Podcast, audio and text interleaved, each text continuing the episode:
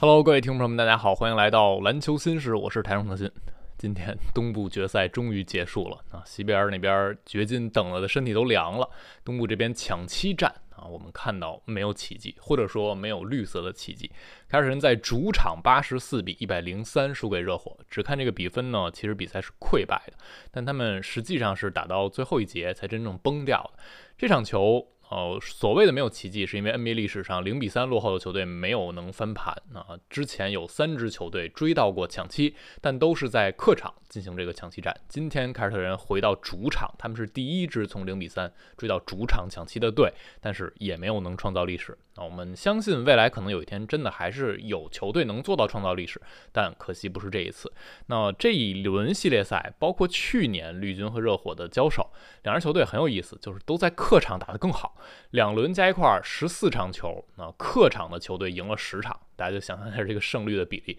仿佛他们都更喜欢在对方的家门口消音啊。去年热火是主场抢七输给了凯尔特人，让塔图姆在他们的家门口举起了拉里伯德杯。今天呢，热火是在凯尔特人的主场完成了这个捧杯，是金巴勒举起来这个奖杯，所以有一点点对应的意思了。那这场比赛其实从第一个回合开始。就已经为绿军的失败埋下伏笔。就是塔图姆啊，他在攻框的时候，先是呃文森特这边犯规了，倒地了，然后塔图姆落地的时候，左脚踝踩在了文森特的脚上，他扭伤了自己的左脚踝，那一下啊，导致塔图姆这一场比赛都没有能按照自己的正常水准去发挥。很多时候，你看他进攻、防守的移动都是受限的，啊，塔图姆不够健康，所以这场比赛凯尔特人输。基本上，呃，三个点就可以概括了。一个就是塔图姆不是一个健康的塔图姆啊，大家就能通过这一场比赛看出来塔图姆对这支绿军的重要性。他还是打了超过四十分钟啊，四十一分三十六秒，但是只有十三次出手啊，只有四次罚篮，十四分十一个篮板四助攻。你看比赛的表现，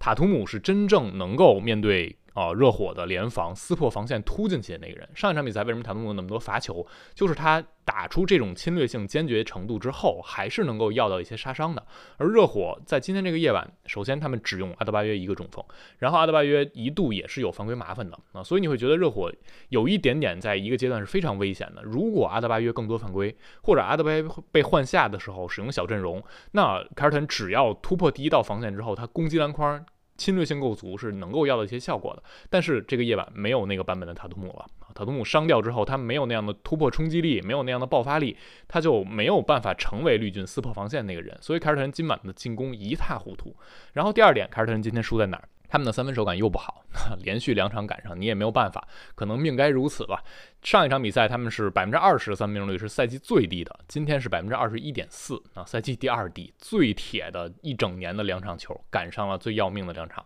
上一场比赛你还能因为巴特勒那边也很萎靡啊，凯尔特人还有最后怀特神之一手的补篮完成那个绝杀。但是今天这个夜晚塔图姆又伤了，你又投不进三分球，这对绿军来说非常非常的伤。所以这场比赛热火大量联防之后啊，凯尔特人他们的三分手感还是很糟糕，就真的没有办法击破这个防线。然后第三点绿。军这边输在哪儿啊？输在杰伦布朗把自己所有的问题全都暴露出来了啊！今天杰伦布朗打得太差了。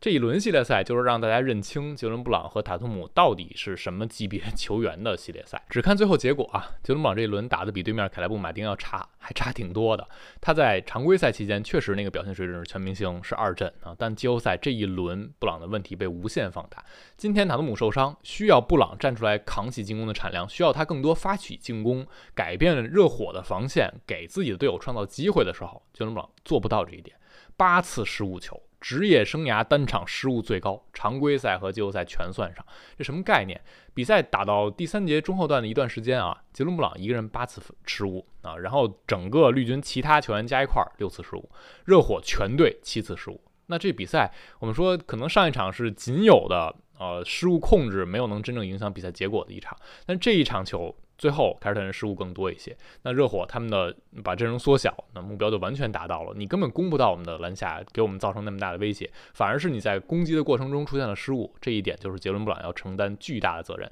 他自己赛后也说：“我今天打得太糟了。那塔图姆移动都已经很困难，球队最需要我的时候，我打出了非常糟糕一场表现。所以这三点结合在一块儿，凯尔特人就打出了整个这个赛季他们单场得分最低的一场球。啊，本来绿军是一支进攻大队，在这个赛季啊，但是这场比赛他们彻底哑火了，没有健康的塔图姆、杰伦布朗这个状态，布罗格登又之前就已经伤了，今天强行复出，但很明显带不来什么贡献，所以绿军的进攻只剩三分球一锤子买卖啊，但他们三分也不够好。反观热火这边，在这个夜晚他们做对了更多更多的事情。啊，金巴勒其实这两场他的表现没有那么好，是一定程度上已经被绿军找到了防他的办法。我们看到巴勒他是一个确实身体天赋没有那么出色的球员，他的爆发力不是那么的好，他不是说我那种要每次第一步直接就把对方能过掉啊，也不是我拔起来光一扔一个长两分，然后拔起来扔那种三分球就能让你觉得没有办法防。他是很利用节奏，很利用身体对抗去找那个点儿。他是经常挤到中近距离的区域，然后找一个假动作的节奏，把对方晃起来，最终去造成杀伤或者把球打进。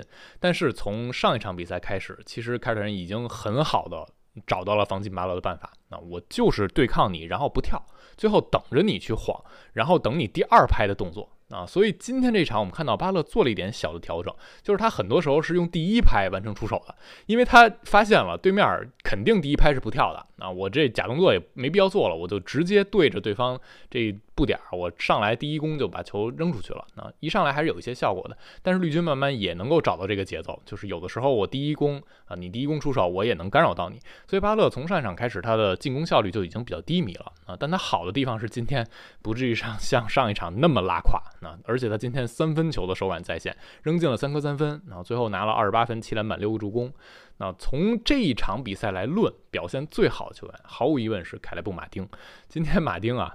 没法说啊，我都已经发微博发累了。马丁真的太夸张了，这一轮都非常夸张。他这一轮场均接近二十分。然后命中率非常高，运动战应该百分之六十，然后三分球也百分之四十以上。今天二十六分，十个篮板球，六中四个三分，十六中十一的运动战，一度就是转换三分球也进，持球撤步三分球也进，没有办法防了。那外边能投进，里边能攻进，防守端还是一个非常重要的大闸。所以你就觉得马丁他已经把自己这三年两千万打成了全联盟最超值的合同啊！你得说热火多会签啊！马丁的表现当然也非常出色。但是最后我们看到东决的 MVP 给到的是巴。特勒啊，当然他和马丁的票数非常接近，九票里边有五票是投给了巴特勒，四票是投给马丁啊，只差一票。但我觉得这个结果是符合预期的，因为大家别忘了前三场啊，热火是怎么给自己建立那么大优势的？更主要的还是靠巴勒，而且巴勒在那三场里有啊单场三十五分的输出，也有最后一节啊跟格威较劲按下开关，帮助球队取胜这样的表现。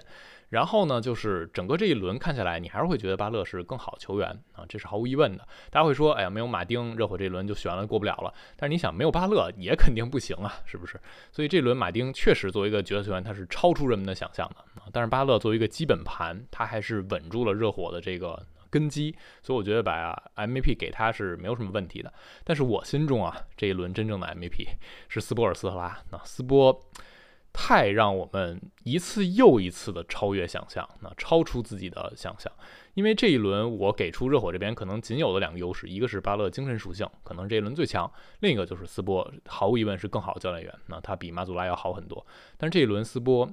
真的在各个方面让你觉得这个教练员真的可以在一定程度上达到所谓的完美啊。我们说斯波的临场应变、见招拆招就是大师级别的。我们看到过去两场球，上场比赛他先把乐福直接弃用了啊，因为乐福在首发阶段一定会成为绿军进攻的一个针对点，这个是让你只要摆上他，就会给绿军一个进攻方式，给他们一种办法。然后呢，这一场他不仅乐福不用，泽勒也不用了啊，就相当于只用阿德巴约一个内线，因为上一场比赛泽勒就上了两分二十秒，就让呃热火输了七分球，所以只要乐福或者泽勒一上，就相当于给。绿军一个靶子，那斯波说：“我这靶子我坚决不给你了。”那没有了内线，其实风险很大。一个就是阿德巴约自己的体能问题，另一个就是他的犯规麻烦。但是今天，首先阿德巴约自己控制不错啊，虽然阿德巴约在进攻一端这一轮暴露出来很大很大的问题，但他在防守端还是很好。呃，有具有不可替代的作用。那这场比赛，阿德巴约在短暂的喘息或者他受到犯规困扰休息的时间段，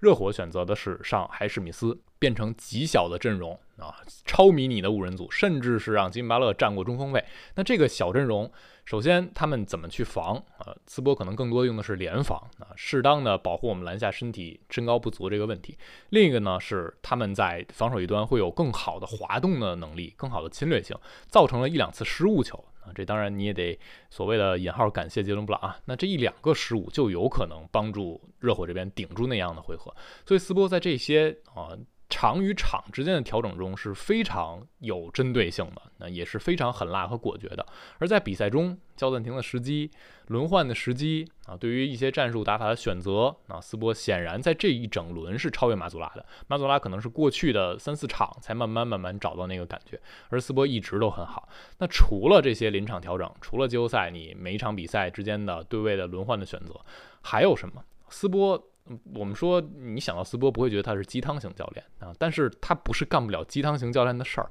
今天赛后，哦，阿德巴约说，我们这场比赛大家就是一心想赢，包括看到之前的新闻啊，热火这边定的下一次飞机的航程从波士顿不是飞回迈阿密啊，而是直接飞往丹佛啊。包括阿德巴约说，斯波给我们放了一段励志的视频，十五分钟左右，我相信这可能激励了我们。但放视频。啊，喂鸡汤，包括发一些所谓什么拼搏奖、防守奖，这是很多球队、很多教练都会干的事儿。但你怎么能真正的干这些事情的时候，让球员受到鼓舞、得到激励？这个是不一样的。而斯波就真的是能做到，所以我觉得这和斯波他自己的经历和他的个人魅力是有很大的关系的啊。他本身的出身。虽然他的父亲是在 ABA 和 NBA 球队都当过高管的啊，但是斯波本身是一个很平凡的出身。他的妈妈是菲律宾人，他相当于是亚裔。而斯波从他的教练生涯是从热火的录像分析师开始的。他一开始担任热火的录像分析师，然后慢慢的当助教、主教练，才走到今天这一步的。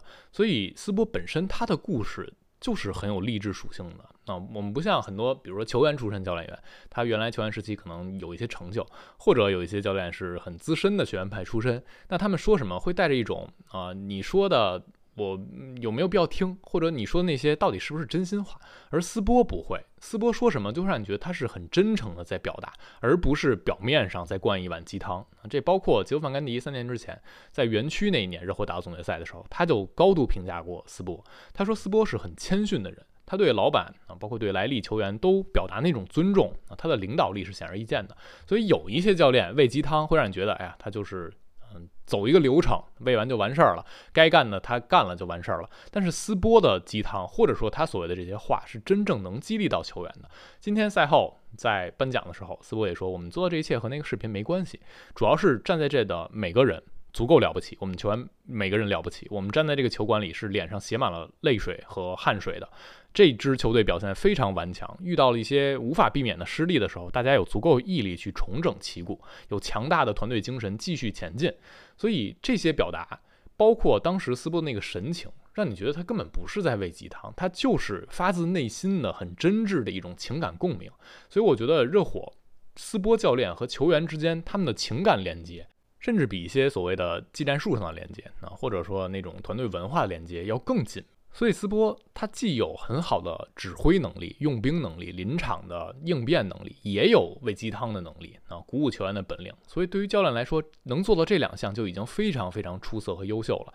但斯波还不仅于此，热火还不仅于此。只有这些，我觉得这支热火也还是很难做到他们所做到的这一切啊。第一轮黑八雄鹿，然后呃东决舞台击败。呃，常规赛排名第二的东部的球队，而且是客场抢七赢下来，那还有什么啊？他们有七名落选秀，这是一九六六到六七赛季实行现代选秀制度以来落选秀最多的一支总决赛的队伍啊。他们的当家核心是三十号秀金巴勒，在人们常规的认知里啊，这种天赋级别的球队是不该能做到这些的，但是热火做到了，就是他们让那些。看上去没有那么好天赋的球员发挥出来了，超越人们想象的水准。凯勒布·马丁啊是这样的，文森特有一些回合打得像超级明星，他能够最后时刻顶着塔图姆出手。包括邓肯·罗宾逊，常规赛一度被弃用，那这一轮他在进攻一端太耀眼了，甚至很多回合在进攻端打得像克雷·汤普森一样。以及啊，像买断市场捡来的乐福啊、泽勒啊，像海史密斯这样放在其他队可能早就已经不见人影的这样的球员啊，斯波敢用，能用。把他们的特点也都发挥出来了，这个就是点石成金的能力啊！这就不仅仅是一双慧眼了啊，不是说我管理层看到了这些球员身上的闪光点，而是他们真正能把这些球员用好啊！大家就可以回想一下上赛季的 PJ 塔克，热火版本的 PJ 塔克和他职业生涯在其他球队任何一个版本有什么区别？不是每一个球队，不是每一名教练员都能够把球员鼓舞到这个地步，激发到这个地步，训练到这个地步的。这个是斯波和他教练组，是整个热火团队文化决定的。大家最近也应该看过提的那个故事，包括斯波当年是怎么变态的去折磨约什理查德森的啊，就是理查德森有一次休息日练球练三分，正好斯波看见了，然后就开始逼他啊，你必须一百个三分投进七十个才行，不行你就折返跑，连着让他投了几百个三分球，最终才达到这个目标。斯波波是有一点点带引号的变态在的，你就会觉得，嗯，这种级别的球员或者这种级别的教练员，他们都是会带有那种啊一点变态属性、偏执属性或者狠辣的属性。斯波也是很狠辣的，热火这个团队他们的强硬的文化，他们变态的训练风格也是很狠辣的。之前斯波也说过，不是每个球员都适合我们这支球队的啊。这话可能分两层含义，一层是你一看到我们球队一些辉煌的过往，可能就胆怯了；另一层就是我们这球队啊，练得真的苦，训练中拼得真的凶，跟要打架似的啊，不是每个人都能受得了的。很多人打篮球也就是赚一碗饭吃，但是这支热火队他们的属性是这样，斯波作为这支球队的主教练。他的精神属性也一定是这样的。那最最最后，我觉得斯波是很有个人魅力的一个教练员，他是很有运动家风采的。去年被凯尔特人淘汰，今年淘汰凯尔特人，他在赛后第一时间都称赞了对手啊，都说对方是一流的球队，给我们带来巨大的挑战。包括斯波今年也还说，去年输给他们之后，这个事情一直在我的脑海里啊，所以今年在面对他们的时候，这个感觉确实是不一样的，也能激发出我们，让我们更上一个台阶。所以斯波永远是。既狠辣又优雅啊，既自信又谦卑。他在整个 NBA 的教练体系中显得是那么的独特，就不仅是指挥能力强，会让你觉得他是一个非常有个人魅力的教练员啊。就是这样一个教练，他没拿过最佳教练啊，这个事情挺夸张的，但是不重要啊。所有人都知道斯波是一个什么水准的教练员，所以有斯波。有那么沉稳淡定的金巴勒，有一支啊，无论陷入什么样的困境，都永远相信自己下一场比赛能打好的球队，有那些相信自己能够站出来、能够提升自我，并且给出一些回应的落选秀球员啊，角色球员。这支迈阿密他们的契合度啊，实在是太高了。所以，可能我们看整个 NBA 赛场啊，一支球队能把自己百分之百的实力发挥出来，他们就。至少会是一支很不错的队伍了。那这支热火，他们总给人一种能发挥出百分之一百一、百分之一百二能量的感觉。那这样的这支球队，确实总是能超出想象。因为我们在预测的时候，你没有办法把超常发挥这个事情预测进来，你也没有办法把一方啊总是低迷发挥预测进来。所以这一轮比赛。热火就一直顶到自己最高的水准，甚至更高，而凯尔特人那边是没有达到自己的标准的。那回过头来啊，回想这一整轮系列赛，其实这确实是非常独特的一轮系列赛啊。为什么从零比三追到三比三，追到抢七？大家更多的可能反应不是说啊，凯尔特人要创造奇迹啦啊，他们要上演不可思议的事情，而更多是说热火顶不住了啊，热火到此为止了。这就是因为从大家的心理上还是会觉得啊，凯尔特人是一支。纸面实力、天赋实力更好的球队啊，当他们找到自己想嗯打的篮球的时候，他们就是能比热火打得更好。过去三场确实也是那样的，但是呃零比三这个坑确实太大了啊。在呃热火赢输下第一场一比三的时候，我当时跟年哥也在聊天，我说呃被再连扳三场这个事情对热火来说还是挺难的啊，因为你想啊，你列一些条件啊，塔图姆和杰伦布朗有低迷啊，绿军三分球狂铁。或者某一个夜晚绿军的专注度不够好，他们犯了一些错误，犯了一些防守端啊懒散的毛病，或者金巴勒爆一场啊，热火三分爆一场，或者热火这边他们有一些极致的角色球员发挥出来很好的表现，那你把这些因素往这一列，每一个因素出现都会有可能立刻终结凯尔特人这个赛季的啊进程，就是因为你零比三落后，一比三落后，你背靠悬崖呀，一点错都不能有。上一场比赛凯尔特人已经非常铁了。他们差一点点就要输了，但是正好赶上热火这边金巴勒也很糟糕啊，赶上了怀特最后那一下是有命数在的。但是这一场比赛啊，你呃这边出现了很多很多的问题，塔图姆的伤，杰伦布朗的低迷，然后绿军的三分球狂铁，那最后就变成一场溃败。所以零比三啊，你真的是把自己逼入了一个绝境啊，你必须尽可能非常完美。不能出一点差错，才有可能完成这个大翻盘。哪怕凯尔特人看上去可能是所谓纸面实力比对方更好的球队，但他们也承受不了啊这样没有容错空间的一个状态。所以这场比赛这一轮系列赛这个结果，我相信还是让凯尔特人去悔恨吧。那悔恨他们这一个赛季都不够稳定，没有能赢下那些该赢的比赛，才最终一次一次把自己逼到一个背靠悬崖的境地上。